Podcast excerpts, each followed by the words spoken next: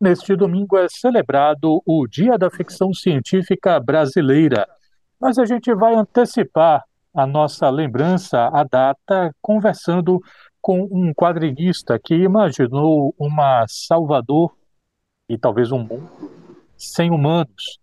O que a gente tem nesse, nessa trama são os resquícios daquilo que nós deixamos para trás, robôs sencientes que por vezes emulam algumas rotinas, algumas características de uma sociedade que já não existe mais.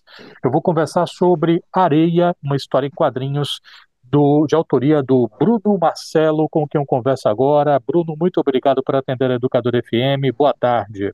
Olá, boa tarde. É, obrigado pelo convite. É, é, sempre bom poder falar sobre é, nosso trabalho e fico feliz com o convite. Obrigado. Obrigado a você. O que é Areia? História em quadrinho ficção científica que se passa em Salvador no futuro, é, onde os humanos não existem mais, mas é, são os resquícios mesmo da nossa sociedade. E, e, esses resquícios são androides vivos, híbridos, enfim, tecnologia avançada em que eles herdaram a Terra, né? Os humanos, você vê, fazem muita besteira com o meio ambiente, então eu penso nisso, assim, sabe? Que um dia os humanos não vão existir mais, mas o que vai existir depois? Areia sobre isso e sobre essa Salvador no futuro. Eu, eu sempre quis ver histórias e, e, quadrinhos que se passassem em Salvador. Desde pequeno eu, eu tenho esse, esse desejo. Então, Areia é uma, é mistura disso, assim, né? Do, do, do que eu imagino para o mundo, do que eu imagino para Salvador e de curiosidades antigas minhas. Nesse quadrinho, você, enfim, você tem uma androide que está em busca de um objeto de arte. E é essa busca Isso. que vai fazer as coisas acontecerem em torno dela, né? Por que fazer esse objetivo para sua protagonista?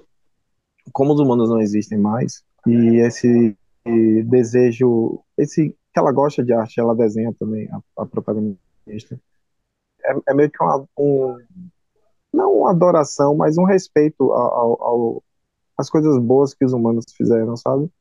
E esse desejo de guardar aquela peça antes que ela se deteriore, antes que ela se perca no tempo. Então ela acha que é melhor ela guardar e, e, e proteger essas preciosidades artísticas. Eu já li é, um quadrinho anterior seu que é o Cidade Motor, que você fez ao lado do Camilo Frois e do Moreno Pacheco. Eu tenho sim, aqui, sim. ainda não li, mas eu tenho aqui, é, o Quarto ao Lado, que você fez com um parceiro habitual seu, que é o Marcelo Lima.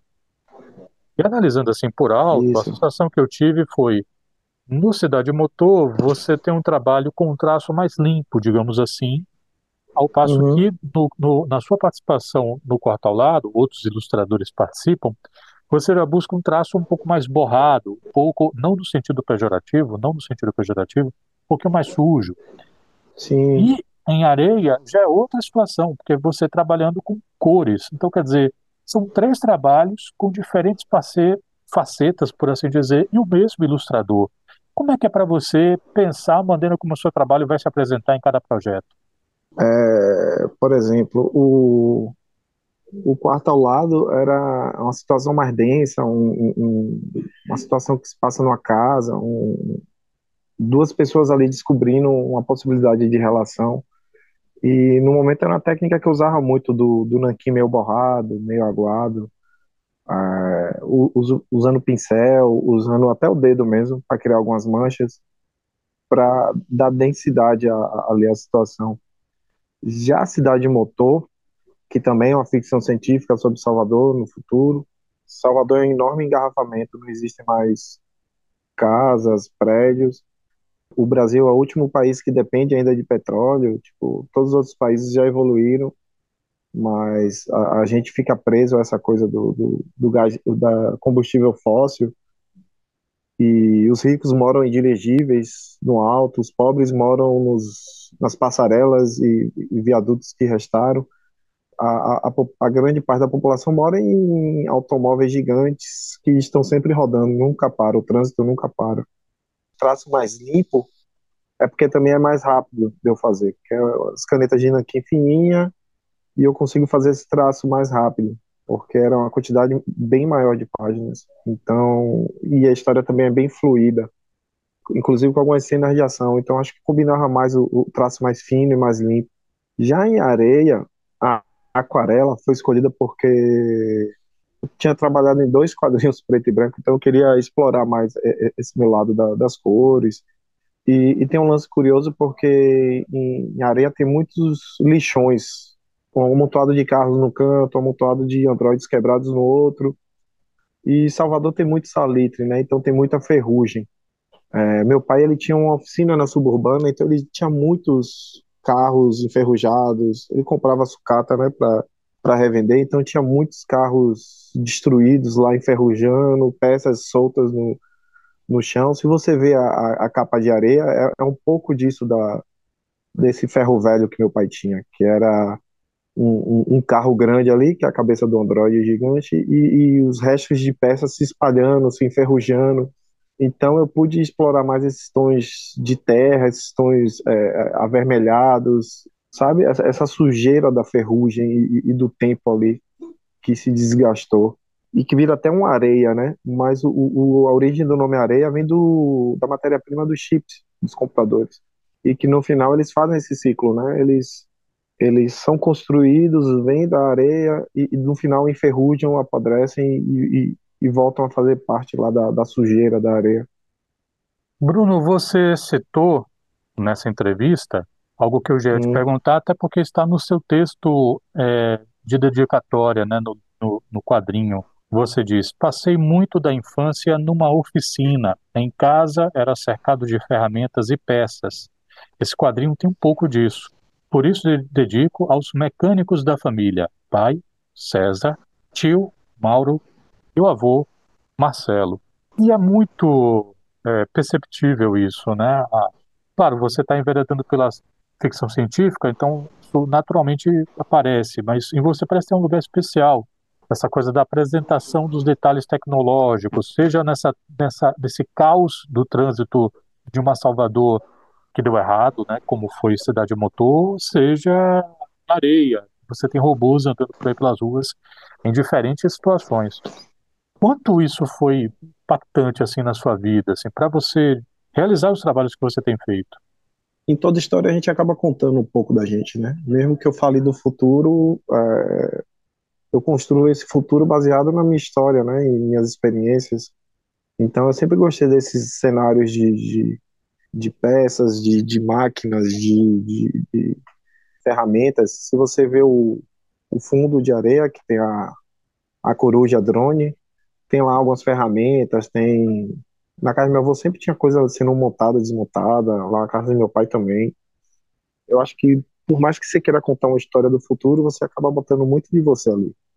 Estou conversando com o Bruno Marcelo, autor do quadrinho Areia, uma publicação que saiu passado e que a gente está resgatando porque domingo é o dia do, do, do o dia da ficção científica brasileira. Bruno, já que a gente comentou um pouquinho, né, os quadrinhos, a situação né, de estar aqui na Bahia, queria que você pudesse falar um pouco assim de como é que você vê a cena dos quadrinhos na Bahia. A cena na Bahia ela teve grandes perdas nos últimos anos. Né? A gente perdeu o Cedrais, é, o criador da Turma do Chachado, perdeu Luiz Augusto, que criou o Fala Menino, que eram pessoas sensacionais e talentosas e, e, e que faziam movimentar muito a, a, cena, né? Eles conhecidos no Brasil todo, já foram premiados, e ficou esse vácuo aqui na Bahia. Veio uma geração nova, você vê aí os orixás do Hugo Canuto, é um quadrinho muito conhecido, é um dos que mais que mais conseguiu financiamento no Catarse, porque é um quadrinho muito bom, é um quadrinho, é uma história que precisava ser contada, né? Que, que é uma história bacana com os orixás. Tem o Dan César e o Som, que eles estão fazendo um quadrinho muito legal sobre um, o que aconteceria se o super-homem surgisse na África e não nos Estados Unidos. Eles estão com campanha no Catarse, que é Estados Unidos da África. Se vocês procurarem no Google, é, é fácil. Tem uma editora bacana que o pessoal traz, pro, pro, é, licencia quadrinhos de fora, mas é, também desenvolve alguns quadrinhos aqui, que a editora Trem Fantasma. Tem eu na luta, tem o Marcelo Lima também, que ele ficou um tempo parado agora em quadrinhos, mas ele já fez muita coisa. Fez o Lucas da Feira, fez o Quarto ao Lado. Agora, ano que vem, ele já vai lançar outro quadrinho. Então, o, o movimento na Bahia de produção está crescendo. Só a gente está um pouco na falta de, de eventos, porque o evento você cria público, você cria, você cria artistas, né? Você inspira novas gerações e esse é, uma, é, um, é um ponto em que a Bahia ainda está em falta, mas que, que a gente está desenvolvendo. Quando eu digo a gente, é a galera da cena mesmo. Eu queria agradecer muito aqui pela gentileza do Bruno Marcelo, que falou um pouco com a gente sobre o quadrinho Areia. Onde é que o povo pode encontrar, Bruno? Pode comprar pessoalmente comigo. É, tem meu site, é brunomarcelo, com dois L's, ponto com. Tem meu WhatsApp, fala comigo que eu combino a entrega. Se for Salvador, se não for de Salvador, eu mando pelo correio. Bruno Marcelo, quadrinista, lançou Areia, mas também Cidade Motor, participou de O Quarto ao Lado. Muito obrigado pela gentileza de falar aqui, educadora. Obrigado. Bom trabalho, saúde para você e para os seus.